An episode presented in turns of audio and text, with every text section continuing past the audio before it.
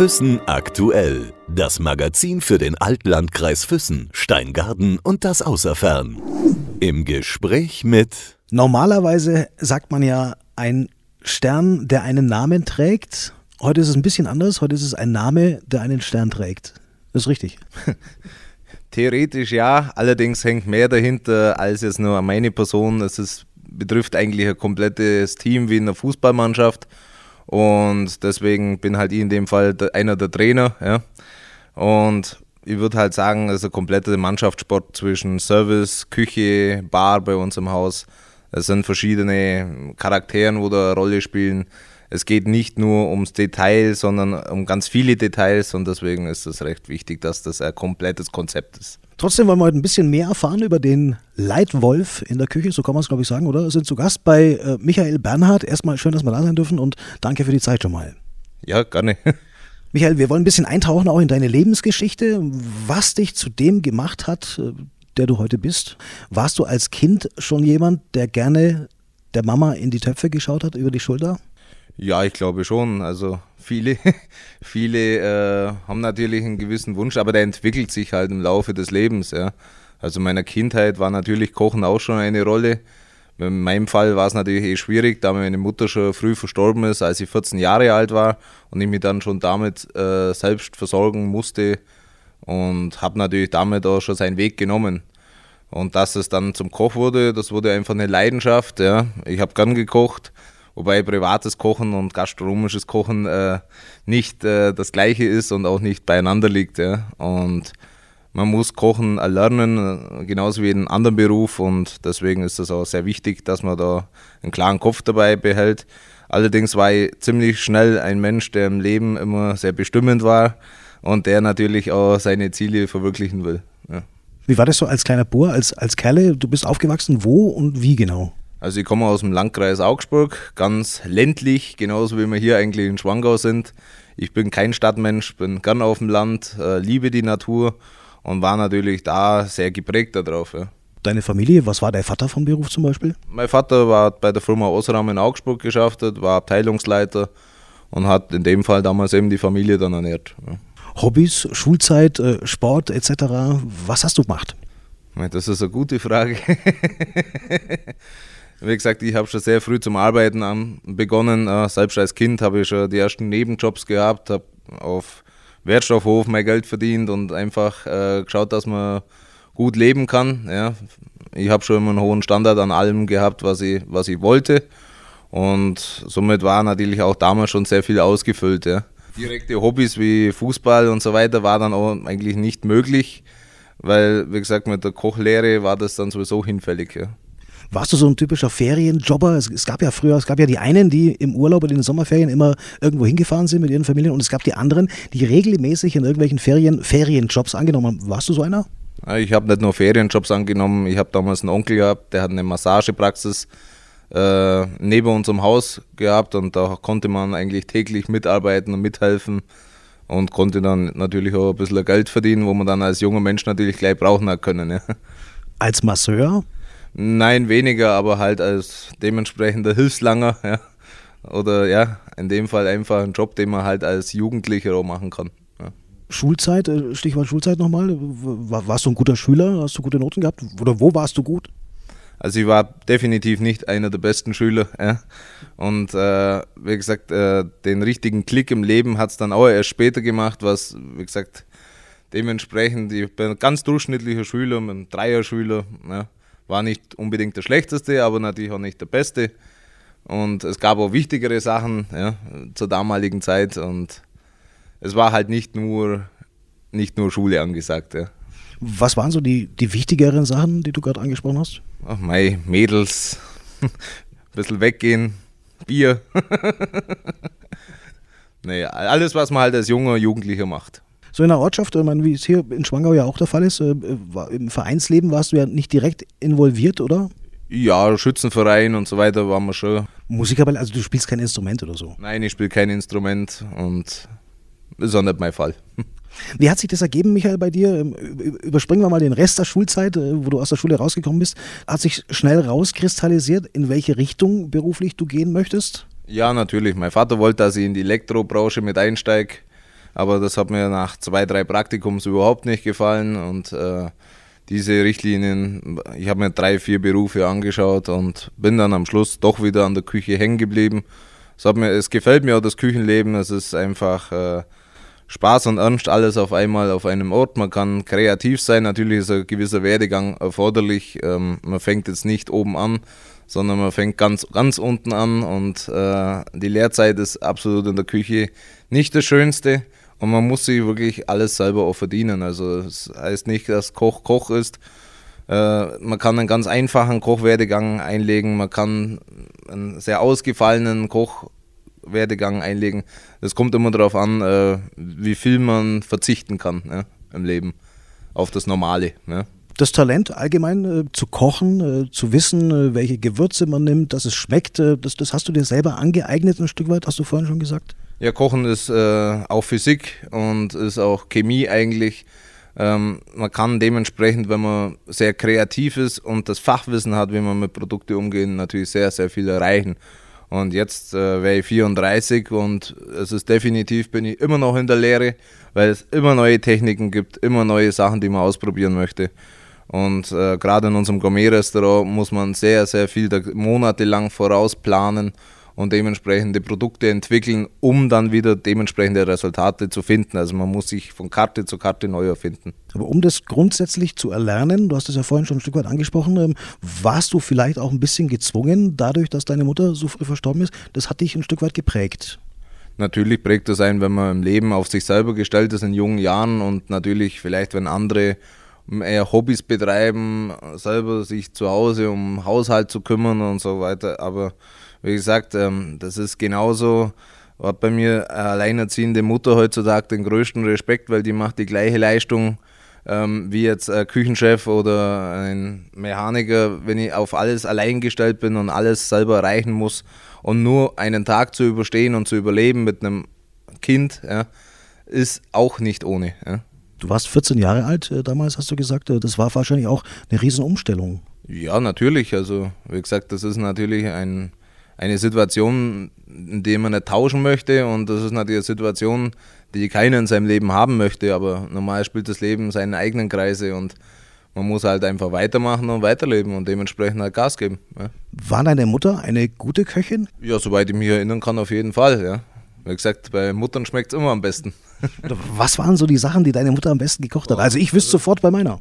Das ist eigentlich, meine Mutter war grundsätzlich eine gute Köchin und, und äh, ich wüsste jetzt auch nichts, was ich irgendwie da rauspicken hätte, was besser oder schlechter gewesen wäre. Ja. Die erste Schnupperlehre, die du angefangen hast, ähm, das kam ja erst nach deinen, nach deinen verschiedenen Tests. Du hast verschiedene Berufe getestet. Was war das außer dem Elektriker? Ja, Mechaniker, Elektriker und ja, also vieles im handwerklichen Bereich und in der Industrie, aber wie gesagt, äh, Industrieleben ist nicht meins ja, und ich liebe deswegen auch diesen Part oder die, gerade diese, diese Stellung, weil man auch sehr, sehr viel selber machen kann, seine eigene Meinung ausdrücken kann. Man kann sich auf dementsprechende, gerade heutzutage, wo Essen eh schon sehr viel Schindluder getrieben wird in der Industrie, wo man nicht mehr weiß, was gut ist, was schlecht ist. Ich kann noch selber für mich und mein eigenes Ego behaupten, dass die Produkte, wo bei mir über den Tisch gehen, erste Qualität sind und noch ehrlich zubereitet sind gegenüber vielen, die sich das aus äh, Personalmangel und äh, Zeitspannen und so weiter gar nicht mehr leisten können. Ja. Und deswegen ist das eine mega Industrialisierung und wir selber geben einfach dieses Prädikat auf, dass wir nicht so arbeiten und deswegen haben wir auch dementsprechend im Gourmet-Bereich auch heuer, wie gesagt, den Michelin-Stern geholt. Du hast irgendwann deine erste Schnupperlehre als Koch wahrscheinlich gemacht. Weißt du noch wo und, äh, und, und wie lang war das? Ja, natürlich. Das war im Raum Augsburg in Adelsried in einem Hotel. Und äh, ja, da hat man halt so die ersten die ersten dementsprechenden Grundlagen ja, im Leben gesehen. Also du wusstest relativ schnell, das ist genau dein Ding, das ist das, was du machen möchtest. Das war dir relativ schnell klar. Ja, natürlich. Man hat im Leben Ziele und entweder äh, geht man einen gewissen Weg, der auch nicht immer der leichteste ist, aber man geht ihn oder man geht ihn nicht. Jetzt ist ja so, das wissen viele vielleicht nicht, ähm, die in der Gastronomie nicht tätig sind. Äh, wenn man eine Kochlehre beginnt, es gibt so ein paar Sachen, durch die man durch muss als junger Kochlehrling. Gibt es ein paar Geschichten, die du als Lehrling irgendwie äh, durchstehen musstest? Es gibt den Kümmelspalter zum Beispiel. Ich muss sagen, ich habe danach in einem Landgasthof, äh, auch nahe Augsburg, in Bonstetten, ja, ein, ein Bräustüble heißt das, das gibt es auch noch. Ähm, das ist ein sehr, sehr gutes Haus, also gerade noch auf dem Land, wo es sehr gut regionale Geschichten gibt, also wo noch wirklich alles selber gemacht wird, wo noch Herzblut dahinter steht und damals eben nur mit zwei oder drei Leuten in der Küche wirklich vieles, vieles geleistet wird. Ja. Und das war natürlich wirklich eine sehr, sehr gute Ausbildung, nachdem ich auch sagen muss, dass ich der erste Lehrling natürlich war und habe natürlich über den Seniorchef auch damals noch äh, die Metzgertätigkeit viel kennengelernt. Man hat die Tiere selber verteilt, man hat Wurst selber gemacht man hat, äh, wie gesagt, viel Eigenverarbeitung gehabt und äh, deswegen war das Haus auch immer sehr gut besucht. War natürlich für mich äh, ein großes Geschenk, dass ich nach der ersten Laufbahn, wo ich natürlich, wo es nichts war in Adelsried, dann nach Bonstetten gekommen bin und das dann dementsprechend herzlich aufgenommen wurde und das auch mit wirklich viel, viel fachlichem äh, Engagement meine Lehre beendet habe. Ja. Und auch heute mit den Leuten noch in sehr, sehr guten Kontakt stehe. Gut, den äh, Ofenhobel oder den Kümmelspalter musstest du nicht holen. Wir haben schon auch viel Faxen gemacht, aber was es genau war, ist mir jetzt nicht mehr bekannt. ja, der Kümmelspalter ist schon ein Klassiker oder dementsprechende Geschichten, ja. Forelle Blauklopfen und. ja. Gehört halt auch mit dazu. Irgendwann kam dann bei dir natürlich auch der Tag der, der Abschlussprüfung, der Gesellenprüfung. Weißt du heute noch, was du kochen musstest bei der Abschlussprüfung? Das war vorgegeben damals eine Lachsforelle, die wurde damals pochiert, ja, und wie gesagt, wir hatten damals immer nur die Philosophie, wo ich auch heute habe, verkünstel dich nicht in deiner Abschlussprüfung, sondern besteh sie einfach. Denn das Prädikat und das Lebenswerk kommt erst danach. Ja. Das waren Tafelspitz und das war weiße Schokolade und Erdbeeren im, im Dessert wie gesagt, als junger Mensch oder so ist das natürlich wirklich wichtig, das zu bestehen ja, und auch dann die Lehre zu beenden. Welche Note hattest du? Ich hatte eine 1 und eine 3. Wie ging es nach der Ausbildung dann weiter bei dir als frisch gebackener Jungkoch? Also als frisch gebackener Jungkoch wollte ich natürlich sofort die Welt sehen und wollte natürlich gleich mal so das Direkte, was man so als auf dem Land lebenden im Raum Augsburg kennt, ist Münden und Münden war halt zu der Zeit Schubeck. Ja.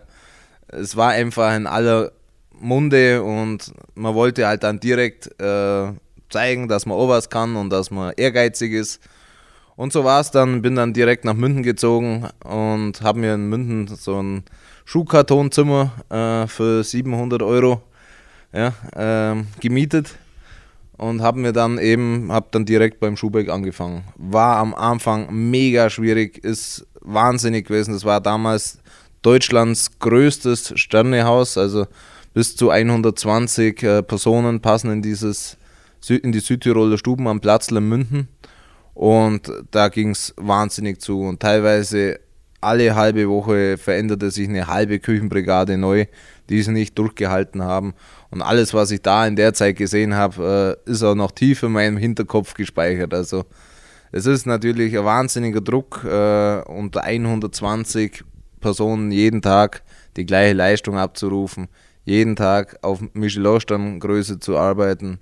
Es ist wahnsinnig schwierig, alles in dem Fall perfektionistisch zu machen. Und es ist natürlich auch ein gewisser Druck dahinter. Ja? Man kann ja auch den Stand wieder verlieren. Was hast du alles erlebt, Michael, in dieser Zeit, als du bei Alfons Schubeck gewesen bist? Was war er für ein Mensch? Ja, der Herr Schubeck ist definitiv ein sehr, sehr guter Geschäftsmann. Ja. Er weiß genau, wann er wo was sagt. Er weiß genau, wie er Hand und Fuß trägt. Also er hat ein riesiges Unternehmen mittlerweile auf den Beinen. Zur damaligen Zeit war er ja damals erst frisch in München ne? Und war, sage ich mal, eher noch bedeutend jünger. Ja. Heute ist er bloß noch recht operativ äh, unterwegs. Kocht er ab und zu mal? Hast du mit ihm zusammen gekocht? Hast du was gelernt von ihm direkt? Ja, natürlich kann man von ihm lernen. Er ist natürlich auch ein sehr begnadeter Koch und kann sich natürlich auch wahnsinnig gut verkaufen und hat was am Grab mit seinen Gewürzen und so weiter auf die Beine gestellt hat. Da können teilweise Ärzte von ihm lernen, weil das ist ja, ja, man muss das schon studieren, sowas mit Wirkungen und wie Gewürze auf den Körper reagieren und was das alles befürworten und was das auch schlecht machen kann, ist natürlich schon beachtenswert. Und äh, um auch so zu sein wie er, muss er auch jeden Tag Vollgas geben und muss 120 Prozent abrufen. Und wenn man in dieser Liga mitspielen möchte, ist das einfach die Grundhaltung dafür. Nun weiß man ja, äh, Michael, dass äh, Alfons Schubeck auch ähm, sehr prominente Gäste hat. Du hast auch für einige von ihm kochen dürfen? Ja, jede Menge. Das, ob das Thomas Gottschalk war, ob wir unterwegs waren mit dem FC Bayern München. Ich habe das selber dann äh, teilweise eine Zeit lang betrieben und bin mit den Spielern in komplett Europa zu den Champions League Spielen. Und natürlich ist das ein mega Erlebnis, was man macht äh, unendliche Prominente zu Hause zu besuchen und für die die köstlichsten Sachen zuzubereiten, ist natürlich ein toller Ansporn. Ähm, Gerade zu der Zeit, wenn man sag mal, zwischen 18, 20, 21 sich bewegt, ist das natürlich eine super Geschichte. Und da auf das Ganze hat sich dann immer wieder Neues aufgebaut. Und je mehr man gemacht hat, je bessere Sachen hat man bekommen. Und ich sag mal, die erste halbe Jahr, dreiviertel Jahr war man nur eine Nummer, ja, nicht bekannt. Ja eine Person am Haufen. Und, aber nachdem dann sich natürlich regelmäßig die Leute verabschiedet haben, ist man natürlich ranghaft auch nach oben gestiegen und man hat halt schon gesehen, okay, pass auf, der hebt was, der hält durch, ja, den kann man mit neuen Aus Aufgaben belasten und nur so geht's halt. Da gibt es einen alten Spruch vom Alfons, als junger Mensch will man nicht hören, aber am Schluss siegt die Qualität. Ja? Und es setzen sich genau nur diese Köche durch, die eben äh, diese Qualität auch unter dauerhaften Stressbelastungen abrufen können. Ich muss natürlich nochmal nachfragen, Michael, Stichwort FC Bayern, äh, ganz klar, äh, wenn man so mit den Jungs auch unterwegs ist, ähm, was erlebt man alles? Wie sind die so privat? Was hast du für die gekocht? Also erstens mal, egal welche Prominenz, ob das Fußballspieler, Schauspieler oder so weiter sind, ähm, hinter Kulissen ganz normale Menschen wie du und ich. Ähm, man muss auch natürlich eine gewisse Firmness halten, also man ist nicht in der wenn man ihr Privatleben trifft, nicht die Person, die Selfies und Autogrammkarten macht. Man es gibt einen gewissen professionellen Status und akzeptiert und ist höflich und ist wie eigentlich zu jedem Gast. Ja. Das heißt, äh, so viel Kontakt gab es da dann gar nicht so doch, viel? Doch. Also es gibt natürlich viel Private, ob ich mit Miroslav Klose habe ich oft übers Fischen geredet, ja das waren halt so Hobby, die uns verbunden haben und er hat mich dann nochmal in meinem Angelparadies äh, in Italien sogar einmal besucht und wir sind sogar zum Fischen zusammen mal einmal gefahren und das war natürlich schon ein tolles Erlebnis, ja. Aber am Schluss ist es äh, ganz normale Geschichte und wie gesagt, die Spieler wollen auch ihre Privatsphäre, haben auch ihre Wünsche äh, beim FC Bayern, ja. Wir haben auch dementsprechende Wünsche erfüllt, ja, und war einfach schon eine schöne Zeit. Die drei Jahre, wo ich in, beim Alphons war, waren auf jeden Fall Jahre, die ich in meinem Leben nicht vergessen werde, weil da so viele Geschichten gibt und Sachen, wo man heute noch lacht drüber und äh, natürlich passieren auch Pleiten, Pech und Pannen, an die man sich erinnert, ja. Und wo man sich natürlich heute noch amüsant drüber in gegebenen internen Kreisen, wenn man sich trifft, äh, unterhält. Ja. Jetzt hast du ein Stichwort gerade eben gesagt, Michael, ähm, da muss ich auch nochmal nachhaken, weil du eingangs gesagt hast, äh, so viel Zeit für Hobbys ist bisher in deinem Leben gar nicht gewesen, sowohl in der Kindheit als auch in der Jugend, äh, als auch jetzt natürlich als Küchenchef eines Gourmet-Restaurants, eines Michelin-Restaurants, aber trotzdem hast du Hobbys. Fischen ist eins davon. Ja, genau. Das praktiziere ich eine Woche im Jahr. Ja, die ist mir auch sehr heilig. Und da fahre ich mit einem sehr guten Freund äh, eine Woche mit dem Motorboot nach Italien. Und da gehen wir auf große Welse angeln. Und das ist auf jeden Fall mir sehr heilig und wichtig. Und das äh, wird da immer Bestand bleiben. Und ansonsten habe ich auch schon Hobbys, ja, ich habe meine Hunde zu Hause, ich habe eine sechsjährige Tochter. Und ich habe eine fleißige Frau zu Hause, ja, und ähm, die muss mir auch den Rücken jeden Tag frei halten, damit überhaupt alles funktioniert. Und das ist sehr, sehr wichtig. Wie muss man sich das vorstellen? Du, ihr fahrt dann nach Italien, mietet euch ein Boot und, und, und angelt jeden Tag Welse. Was macht ihr mit denen? Die lassen wir wieder schwimmen. ja, das ist ein reines Hobby, das ist eine Sportfischerei. Ähm, in Deutschland ist das auf jeden Fall verboten, auch wenn ich das jetzt so sage. Ja, das ist Catch and Release, aber ist äh, auf jeden Fall in Deutschland verboten, in Italien ist es erlaubt. Ja? Und man kann einen 2 Meter Fisch nicht mehr essen, das ist nicht wichtig. Und deswegen lassen wir die auch wieder frei, weil wir wollen sie auch wachsen sehen. Wie kamst du dazu? Hast du das irgendwann mal ausprobiert? Hat dich irgendwann mal jemand mitgenommen zum Fischen? Ich bin seit bestimmt 20 äh, Jahren schon beim Fischen. Ja. Und es hat sich halt gesteigert und es war natürlich ein großes Interesse immer vorhanden. und die Natur und die Ruhe, das ist ein toller Ausgleich, sei mal zu sonstigem viel Stress, tut es auch mal gut, äh, wenn man mal die Seele ein bisschen am Wasser baumeln lässt. Und wie gesagt, so hat sich dann die Welsfischerei ist eigentlich über Freunde entstanden und dann hat man diesen Ort kennengelernt, dann war das ein tolles, eine tolle Geschichte, auch mal Männer unter sich, ja, wo es mal einfacher zugeht wie sonst. Und da ist es einfach eine tolle Sache. Toller Ausgleich. Freue mich ja schon wieder drauf. Jetzt sind wir vorhin, Michael, hängen geblieben äh, bei Alfons Schubeck. Äh, drei Jahre lang hast du gesagt, äh, warst du bei ihm. Danach, was kam dann? Danach, ich wäre wahrscheinlich noch länger geblieben, aber danach meldete sich bei uns die Bundeswehr. Ja? Und im letzten Quartal der Möglichkeiten, mich einzuziehen, war das damals eben ein Riesenkrieg. Also wir sind vor Gericht gegangen, der Herr Schubeck hat vorgesprochen und es war alles äh, dementsprechend leider nicht möglich und man wollte mich schon in die Kombüse äh, für die Chefs von der Bundeswehr reinstellen und ja, ich habe auf jeden Fall vehement dagegen gekämpft, hat aber nichts gebracht. Ich habe es am Schluss trotzdem boykottiert und habe mich dann in die soziale Geschichte engagiert und bin dann zum Zivildienst. Habe dann immer Kinder, Schullandheim gearbeitet und habe diese neun Monate halt äh, überbrückt. Und mei, zu dieser Zeit war es halt immer noch so, dass ich dann an den Wochenenden immer noch äh, nach München gefahren bin und habe halt dementsprechende Veranstaltungen organisiert, was mich dann so auch finanziell gerettet hat. Und dabei wahrscheinlich letztendlich auch organisiert, wie es nach dem Zivildienst weitergeht. Ja, aber ich muss natürlich sagen, wenn man mal raus ist, ist man raus. Und diese ganzen Leute, wo ich früher äh, gelernt und gelehrt habe, sind ja dann auch aufgestiegen, weil die neun Monate mussten weitergehen. Und ich fand dann auch den Zeitpunkt zum sagen, okay, jetzt bin ich dann für Neues offen. Hast du dir überlegt nach der Zeit bei Schubeck, wo du hin möchtest? Gab es irgendwelche Wunschziele, wo du gesagt hast, Mensch, da würde ich gerne äh, von dem was lernen? Naja, als Koch lernt man sehr, sehr viele Leute kennen. Und das Wichtigste, was man im Leben hat, ist Vitamin B. Und es baut sich ein mega Kreislauf auf, um einen herum. Man lernt sehr, sehr viele Menschen kennen. Ob das über den FC Bayern war, ob das über Schubeck war oder allen möglichen.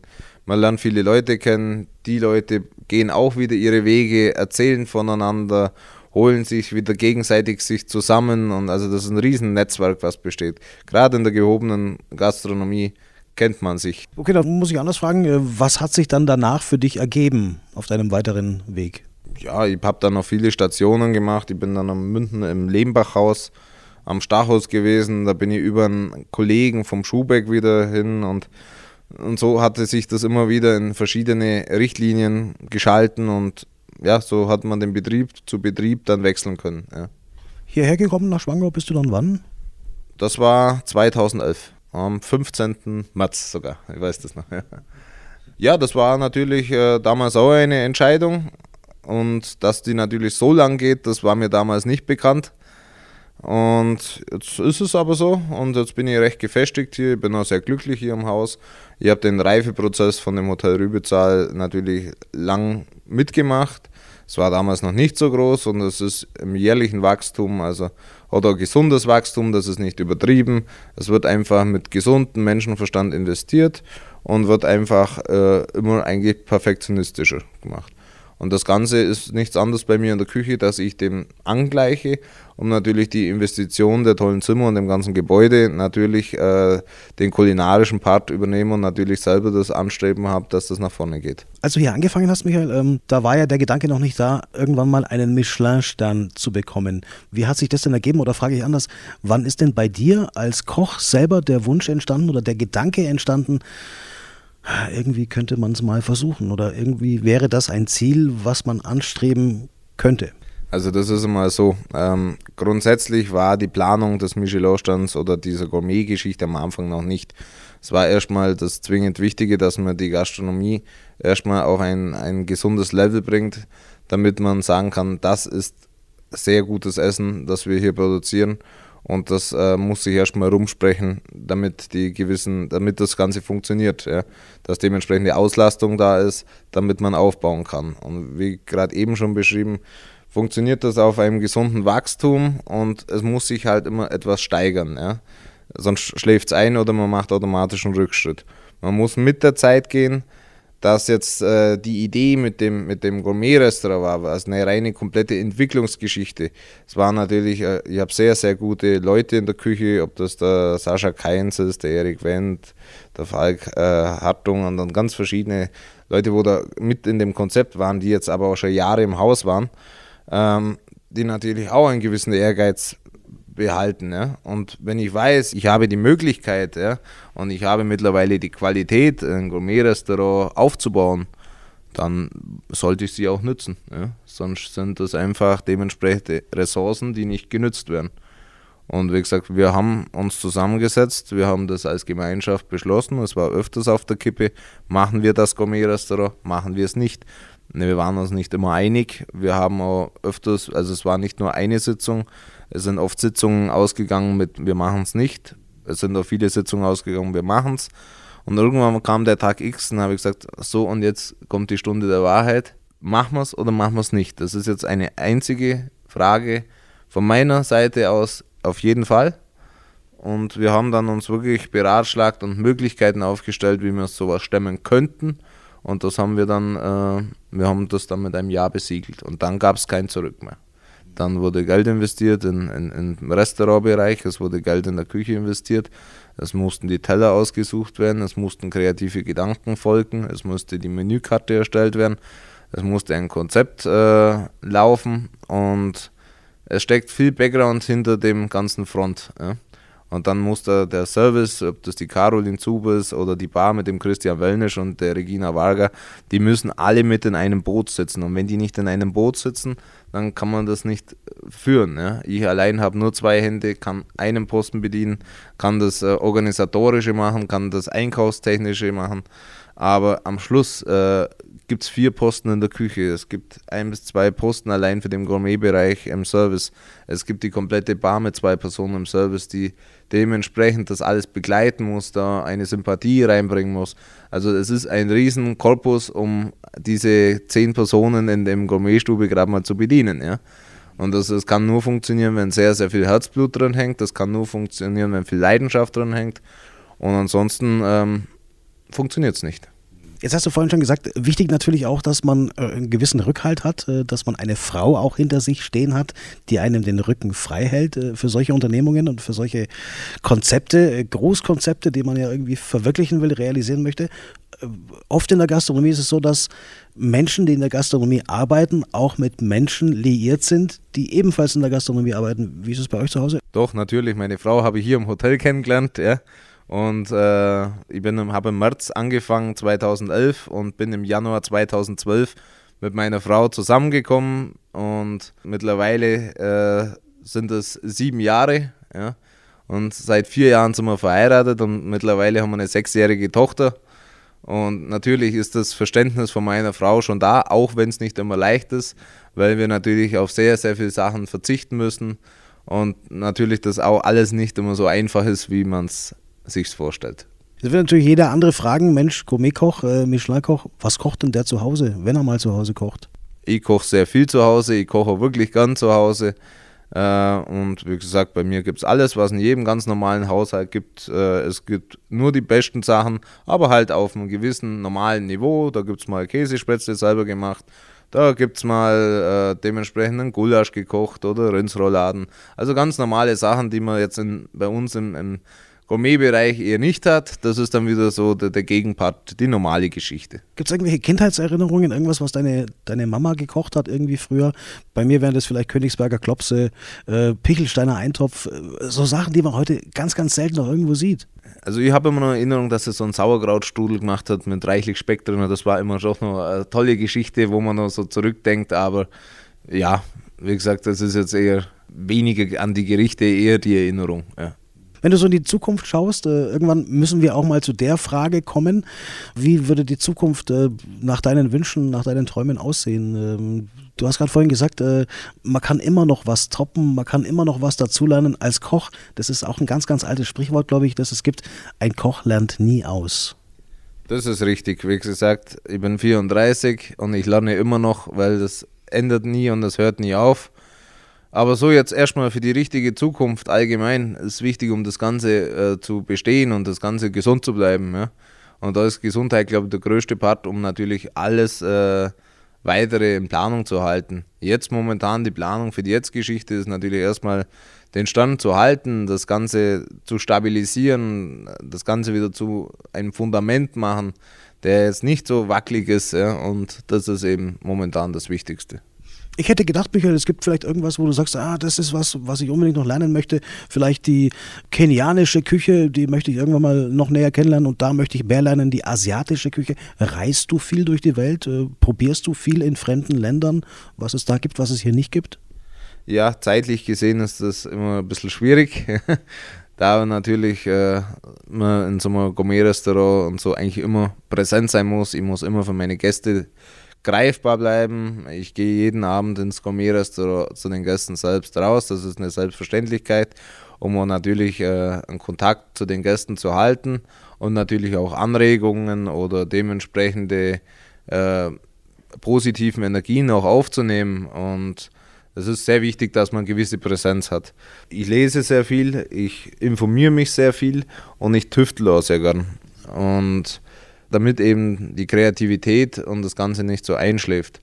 Aber wie gesagt, äh, das ganze Gams und Gloria steht auf dem Fundament einer alpinen Küche. Ich muss mich jetzt nicht äh, in den asiatischen Bereich einmischen, das dürfen die machen, die sich da Expertise drauf eingestellt haben.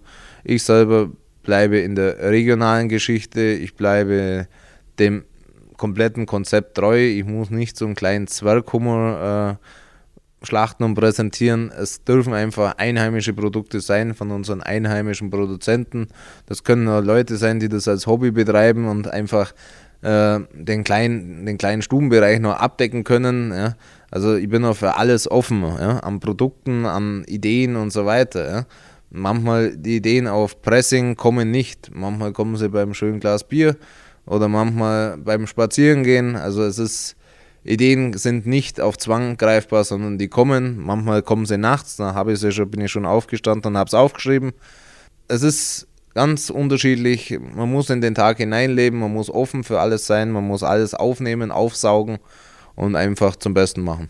Das ist eben der Weg und der Stil, den du für dich gefunden hast. Applaudieren die äh, Gäste, wenn du rauskommst? Ja, wir sind jetzt schon in einem gewissen gediegenen Namen, es kommt vor, aber es ist ja eigentlich schon äh, eine gewisse, wir mal, Disziplin oder eine gewisse Formsache im, im Gourmet. Ja. Die Gäste sehen sowas als Erlebnis, die sind gern auch mal zu zweit und wollen sich was gönnen, wenn sie sonst das ganze Jahr schwer gearbeitet haben oder mal mit den Kindern mal zu Hause bleiben und man darf mal wieder Mann und Frau sein und, und darf man sich wieder mal Schönes gönnen. Also ich mache mit meiner Frau das auch ein, zweimal im Jahr, dass wir in ein Sterne-Restaurant gehen und uns einfach auch mal die Seele baumeln lassen und da in dem Haus mal eine Nacht schlafen und einfach mal einfach mal Genuss aufnehmen, einfach mal verschiedenste Weine, Kombinationen von den Sommelieren genießen, die dann perfekt abgestimmt sind auf das Essen, die Geschmäcker also es ist ein Erlebnis und das soll auch Erlebnis bleiben. Es passieren Dinge am Tisch und ähm, die normalerweise nicht so passieren. Es ist nicht nur Essen zum Sattwerden, sondern es soll schon